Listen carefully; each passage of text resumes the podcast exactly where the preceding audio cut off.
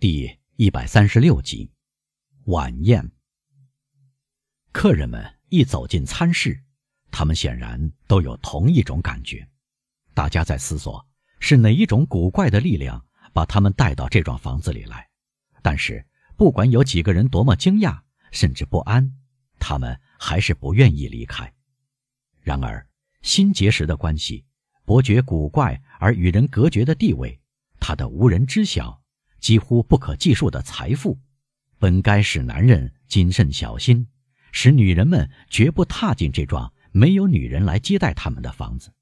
可是，男男女女都超越了审慎和礼仪，好奇心用不可抗拒的刺激催促他们，战胜了一切。卡瓦尔坎蒂父子，一个尽管矮板，另一个尽管放肆。连他们也无法不显出对在此人府上聚会的关切，他们不了解这个主人的目的。对于其他人，他们则是第一次看到。唐格拉尔夫人看到德威洛夫先生在基督山的邀请下向他走来，将手臂伸给他，他颤动了一下；而德威洛夫先生感到男爵夫人的手臂挽住他的手臂时，觉得自己的目光在金丝眼镜后面。模糊起来。这两个动作都没有逃过伯爵的眼睛。在这些人的接触中，对于这个场面的观察者来说，有着浓厚的兴味。德维洛夫先生的右手是唐格拉尔夫人，左手是莫雷尔。伯爵坐在德维洛夫夫人和唐格拉尔中间，德布雷坐在卡瓦尔坎蒂父子之间，而沙托勒诺。坐在德维洛夫夫人和莫雷尔中间，菜肴丰盛。基督山决心完全打乱巴黎人的对称心理，他更多的要满足客人们对食物的好奇心，而不是满足他们的胃口。给他们开出的是一桌东方酒席，不过这种东方色彩只在阿拉伯童话的宴席中才能出现。世界各地能够原封不动。保持鲜美，在欧洲的土地上生根丰收的各类水果，在中国瓷缸和日本盆子里堆成了尖儿；带着羽毛的闪光部位的珍禽，平放在银盘里的稀奇古怪的鱼，爱琴海、小亚细亚和好望角出产的各类酒，装在奇形怪状的瓶子里。看到这些瓶子，似乎还能增加酒的香醇。这一切。就像阿皮修斯宴请宾客那样，罗列在这些巴黎人面前。他们明白，宴请十个人花掉一千路易是可能的，但条件是像克莱奥帕特拉那样吃珍珠粉，或者像罗伦佐的梅迪奇那样喝下金溶液。基督山看到大家的惊愕，笑了起来，大声地嘲弄说：“诸位，你们也承认这一点吧？”就是财产到达一定的程度，追求奢侈就是必不可少的。正如这些太太所承认的，赞美的话达到一定的程度，理想才有实际价值，是吗？然而推论下去，什么东西才称得上神奇呢？就是我们无法了解的东西。什么东西才是我们真正渴望的呢？就是我们得不到的东西。可是。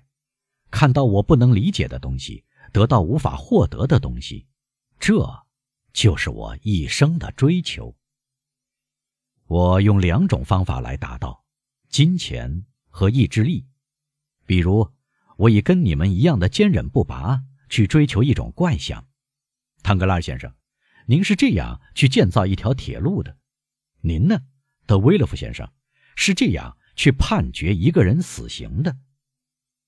您，德布雷先生是这样去平定一个王国的；您呢，德沙托勒诺先生是这样去取悦一个女人的；而您呢，莫雷尔先生是这样去驯服没有人能够骑稳的一匹马的。比如，再看看这两条鱼，一条生长在离圣彼得堡五十法里的地方，另一条生长在离那不勒斯五法里的地方。把它们集中放在一张桌子上，不是很有意思吗？这两条是什么鱼？唐格拉尔问。这位德沙托勒诺先生在俄国住过，他会对您说出其中一条的名字。基督山回答：“这位是卡瓦尔坎蒂少校先生，他是意大利人，会告诉您另一条的名字。”这一条，沙托勒诺说：“我想是小体鲟。”好极了，那一条，卡瓦尔坎蒂说：“如果我没搞错，是七鳃鳗。”正是。现在，唐格拉尔先生，请您问问这两位，这两条鱼是在哪里捕到的？小体鲟只能在伏尔加河捕到，沙托勒诺说：“我只知道富扎罗湖出产这么大的七鳃鳗。”一点不错，一条来自伏尔加河，另一条来自富扎罗湖。不可能！宾客们一起喊道：“我的乐趣正在这里。”基督山说：“我像尼禄一样，渴望做办不到的事的人，你们也一样。此刻你们的乐趣也在这里。这种鱼肉或许实际上不如鲈鱼和鲑鱼，但待会儿会让你们觉得很鲜美。这是因为在你们的头脑里认为不可能得到这种鱼，然而却摆在面前。怎样才能把两条鱼运到巴黎的？好。”我的天，再简单不过了。这两条鱼分别装在放上饲料的大木桶里运过来，一只桶放上芦苇和河中水草，另一只桶放上灯芯草和湖中植物。两只桶装上特制的运货车，鱼就这样生活着。小体鲟能活十二天，七鳃鳗能活八天。当我的厨子抓住这两条鱼的时候，它们还活着。厨子把一条按在牛奶里闷死，把另一条按在酒里闷死。您不相信吗，唐格拉尔先生？至少我怀疑。唐格拉尔回答，露出矮板的笑容。巴蒂斯坦，基督山说：“将另一条小体鲟和另一条七鳃鳗搬过来。您知道，就是装在别的桶里运来，至今还活着的那两条。”唐格拉尔睁大惊黄的眼睛。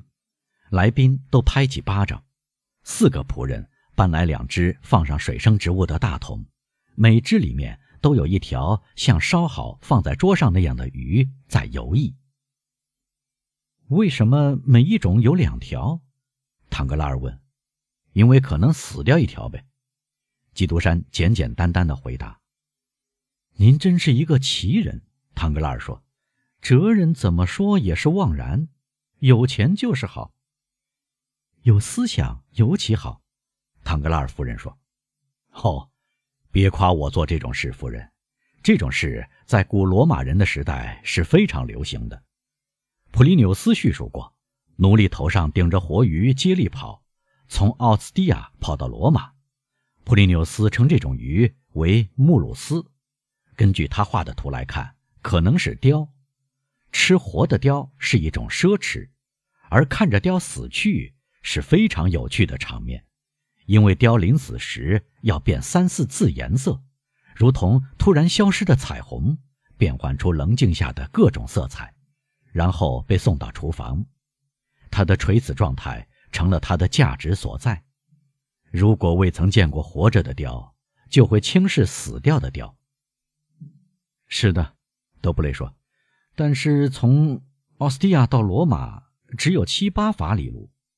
啊，不错，基督山说：“如果我们不能胜过吕库吕斯，那么一八零零年之后的我们还有什么面子呢？”卡瓦尔坎蒂父子睁大眼睛，但他们很理智，一言不发。这一切非常有意思，沙托勒诺说：“我承认，我最欣赏的是对您的吩咐，手下人执行的速度令人赞叹。伯爵，这幢房子。”难道不是确实在五六天之内买下的吗？啊，真的，最多这几天。基督山说：“我敢确信，房子在一周之内彻底整修过。如果我没有搞错，它还有另外一个入口。院子铺上石子儿，空空荡荡；而今天，院子铺上绿茸茸的草坪，周围种上了树，树龄看来有上百岁了。有什么法子呢？我喜欢绿树和阴影。基督山说：“确实。”德威勒夫夫人说：“从前是从面临大陆的一道门进来的。我奇迹般得救的那一天，我记得您是从大陆把我弄进屋里的。”是的，夫人。基督山说。但后来我更喜欢入口能让我透过铁栅看到布罗涅园林。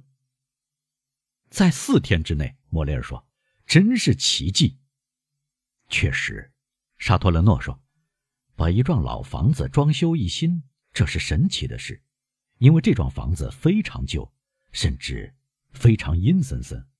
我记得德圣梅朗先生两三年前要卖掉它时，我母亲曾让我来看过。”德圣梅朗先生，德威勒夫夫人问：“在你买下之前，这幢房子是属于德圣梅朗先生的吗？”“好像是的。”基督山回答。“怎么？好像？您不知道向谁买下这幢房子吗？”“真的不知道，是我的管家在照料这种琐事。”“这幢房子没有人住，确实至少有十年之久。”沙托勒诺说。看到百叶窗紧闭，门关紧，庭院里杂草丛生，毫不凄凄惨惨。说实话，如果房子不是属于检察官的岳父的，真要把它看成那种发生过重要罪案的凶宅。威勒府此刻还没有碰过摆在他面前的三四杯美酒，这时随意拿起一杯，一饮而尽。在沙托勒诺说完话之后，基督山让沉默。延续了一会儿，很奇怪，他说：“男爵先生，我第一次进来时，脑子里也有同样的念头。我觉得这幢房子阴惨惨的。如果不是我的管家为我办妥了这件事，我绝不会买下它。兴许这家伙收受了公证人的小账，很可能。”威勒福凄凄哀哀地说，极力露出微笑。但请相信。这次贿赂我不知情，德圣梅朗先生想把这幢属于他外孙女嫁妆的房子卖掉，因为再有三四年没人居住，房子就要坍塌了。轮到莫雷尔，脸色苍白了。尤其有一个房间，基督山继续说：“哦，我的天，表面看来很普通，像别的房间一样，蒙上红色锦缎壁衣和帷幔。”我觉得说不出的，像出过惨剧。